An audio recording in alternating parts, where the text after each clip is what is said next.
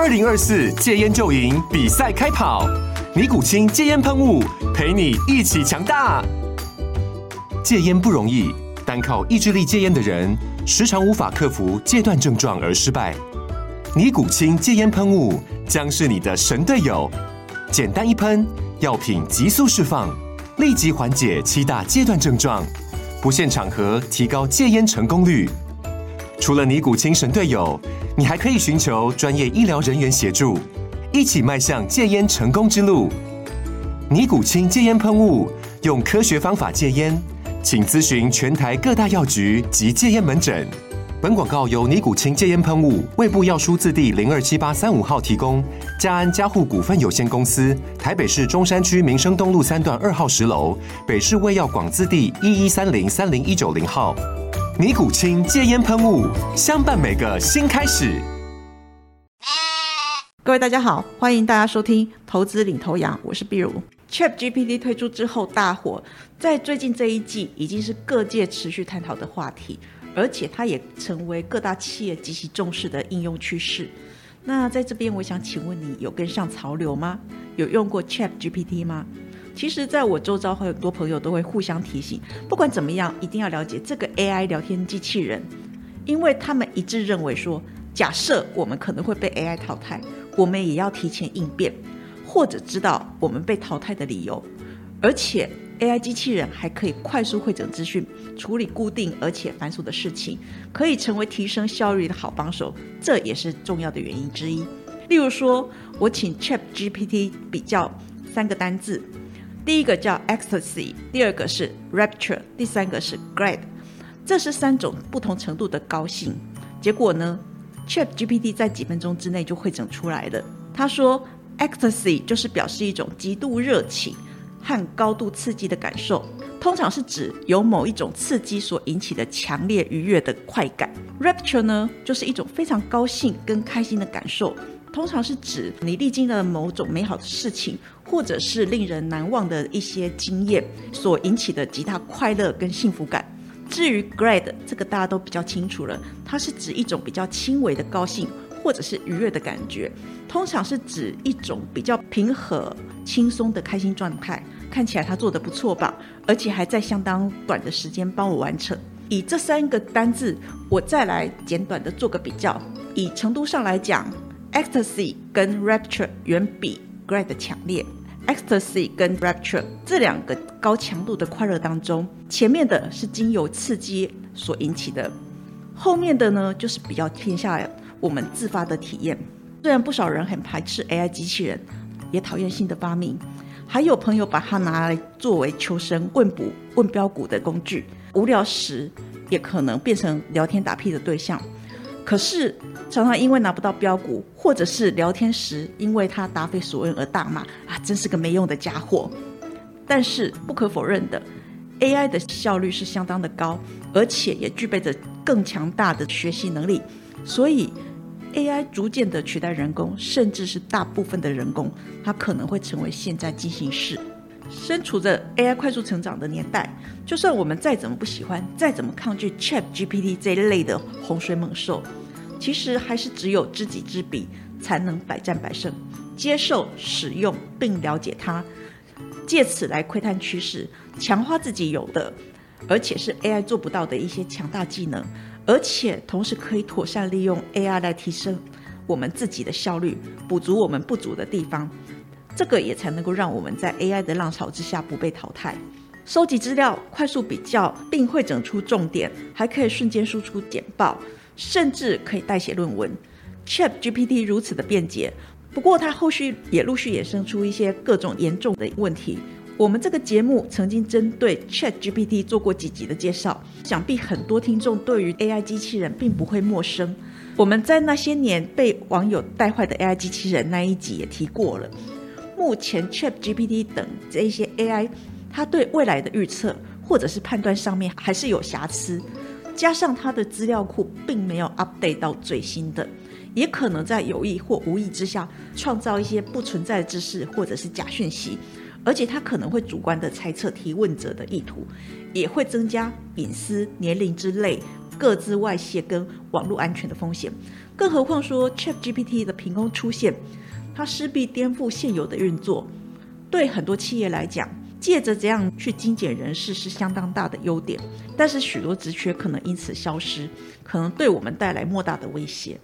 OpenAI 的首批投资者之一，全球首富也是 Tesla 的创办人马斯克，他多次对 AI 跟 AGI，AGI 就是通用人工智慧发出警告。他认为说，这一些相关的技术可能远比核武更危险。他也对微软解散他的道德监督部门这一件事情深表担忧。他认为微软需要在并搜索引擎上面托管 ChatGPT，而且政府也应该要制定跟 AI 相关的安全法规。他强调了 ChatGPT 目前还是充满了问题，应该要立即的关闭。虽然马斯克跟研发 ChatGPT 的公司 OpenAI 存在着一些星球咒恨。有许多人认为他的言论可能稍微偏激了一点。不过，当 AI 系统具备能够与人类竞争的程度，的确可能破坏政治、经济，而且对人类的社会跟文明造成潜在的威胁。ChatGPT 之父阿特曼他在先前也表示说，在公司推出新技术的同时，他也害怕这个技术会对我们人类造成威胁，例如说大规模的使用 ChatGPT 来散布假消息。这个会带来真正的危险。有鉴于此，包括了马斯克在内的一千三百多名科技领袖，还有研究人员，他们在三月二十八号透过非营利组织未来生命研究所发布了一封公开的信件，呼吁相关的企业在未来半年内停止训练比 OpenAI 最新推出的 GPT-4 更高端的 AI 机器人系统。他们希望所有的 AI 实验室暂停各式的先进研发。并且强调，如果不能够迅速实施，政府这个时候就应该要介入暂停。随着 ChatGPT 的问世，各界跟专家的忧心其实也开始逐渐成为现实。有国外的用户发现，ChatGPT 当中的历史聊天记录既然出现不是自己的记录，让他以及其他的用户开始担心，这个是不是会有其他人因为错误而看到自己的讯息？另外，ChatGPT 曾在三月三十号的时候发生资料外泄的事件，而且在这个事件里面，用户的姓名、账单地址、信用卡末四码、信用卡号种类跟到期日都被外泄了。那我们可以想象，被盗刷好像就是临门一脚而已。而且美国也传出 AI 技术已经可以完美模仿本人的声音，还成功骗过家人。因此，如果这一类的漏洞没有好好的补起，可能会发生什么糟糕的事情呢？我们实在很难想象。事件也凸显了 ChatGPT 存在着对个人隐私方面的威胁。欧洲刑警组织针对包含 ChatGPT 在内的 AI 机器人系统提出了疑虑，他们认为说 ChatGPT 可能在未来被滥用在各式的网络犯罪。意大利数据监管局也认为，跟 ChatGPT 对话可能会造成隐私方面的伤害，所以当局从三月三十一号开始宣布暂时封锁由 OpenAI 所开发的聊天机器人在意大利的使用。那这个限制呢，直到 OpenAI 达到当地的隐私规定标准为止。而且当局也开始调查 OpenAI 收集用户数据以训练 AI 的行为，这个也开创了全球首个禁用 ChatGPT 的先例。另外，中国也计划对于生成式 AI 的服务进行安全审查之后，才能够获准经营。四月十一号，国家互联网资讯办公室公布了《生成式人工智慧服务管理办法》的草案。除了禁止人工智慧产出颠覆国家和破坏统一内容，所有系统上线之前，也需要提前向相关部门通报备查，而且违规的人可能最高被处十万元人民币的罚款。此外，在美国。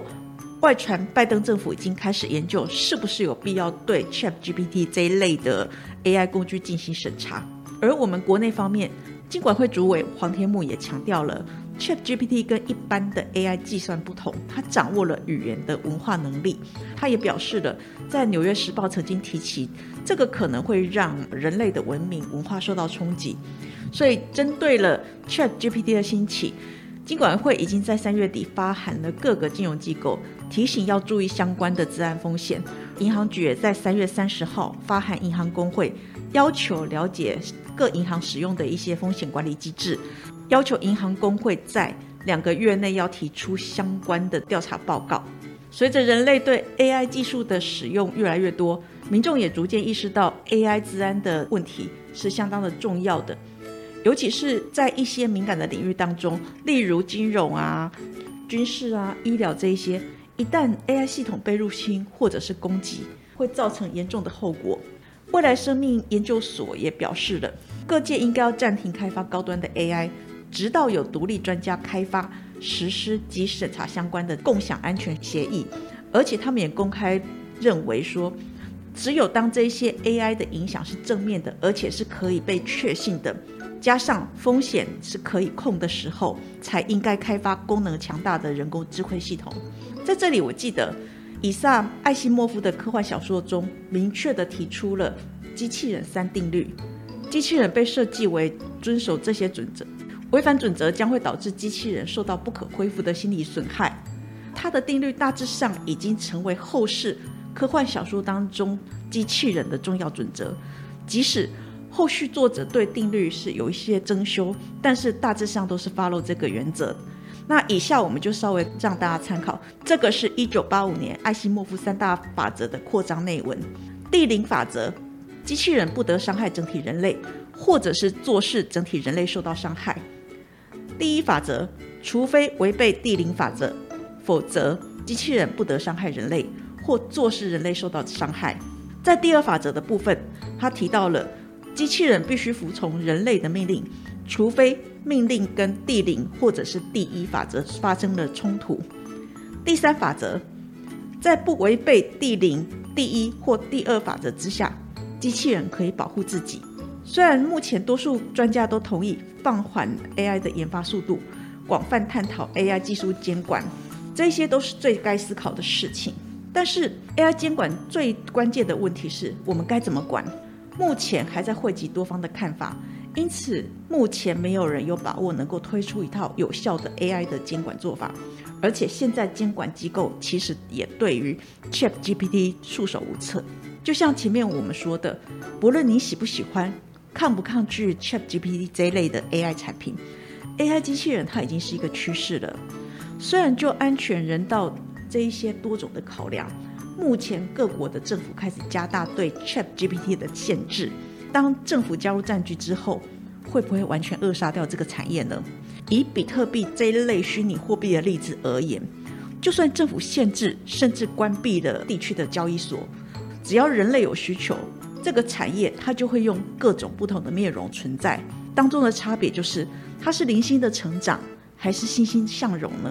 我认为 Chat GPT 这一类的 AI 机器也是一样的，政府的干预应该不至于歼灭掉整个产业，但是可以确定的是，它可能会阻碍或者是加速它成长的速度，更或许在政府跟专家的合作之下。让 AI 机器人能够以更无害人类社会的方式去做进化，所以这个趋势方向是确定的，但是它的成长性还是要看未来政策会如何监管而定。所以我认为，在政府监管之下，可以确定的是，当 AI 机器人进化脚步放缓，有被 AI 威胁或者是取代的人，可以稍稍松一口气。不论未来 AI 怎么监管，在 AI 运用上面。恶意攻击还是会相当频繁的发生。另外，社交工程学等这些欺骗的技术，可能也会被拿来作为攻击 AI 系统的用途。那如果你有用过电脑、智慧手机这一些上网的人都知道，系统常常会被外界植入木马或者是钓鱼的程式，造成我们的各自外泄，甚至衍生出其他的犯罪。而且，当资料跟运算量越大，或者是我们处理的事情越是敏感而重要。资讯安全就更被重视。治安系统主要是用于保护敏感业务资讯，以免遭到修改、中断、损毁跟检测这个程序跟工具。就服务性质而言的话，目前治安产业当中是以网络安全服务的产值最高，其次是终端行动装置防护。那我们预期治安产业将会随着 AI 的兴起而成长，因此相关的投资商机已然呈现。目前国内的治安厂商几乎都是中小企业，至少有过半以上的厂商是提供治安产品跟服务，当中又以网络安全防务以及检测服务分析最多。以国内而言，资安概念股包含了六六九零的安基资讯、六四一六的瑞奇电通、四九五三的微软、二四八零的敦洋科、三五五八的神准、六二四五的立端、六五六一四方、八二三四的星汉、二四七一的资通、六二一四的金城、三零二九的零一、六五九零的普红、六一八三的官贸以及六八六五的伟康科技等等，都是国内比较著名的治安概念股。至于在 ETF 方面，有国泰网络治安 ETF，代号是零零八七五。不过这档 ETF 是追踪国外纳斯达 ISE 全球网络治安指数，但是因为这一档它是采取完全复制的方式，所以特色就是不配息，而且它的管理费零点九个 percent，以及保管费零点二个 percent，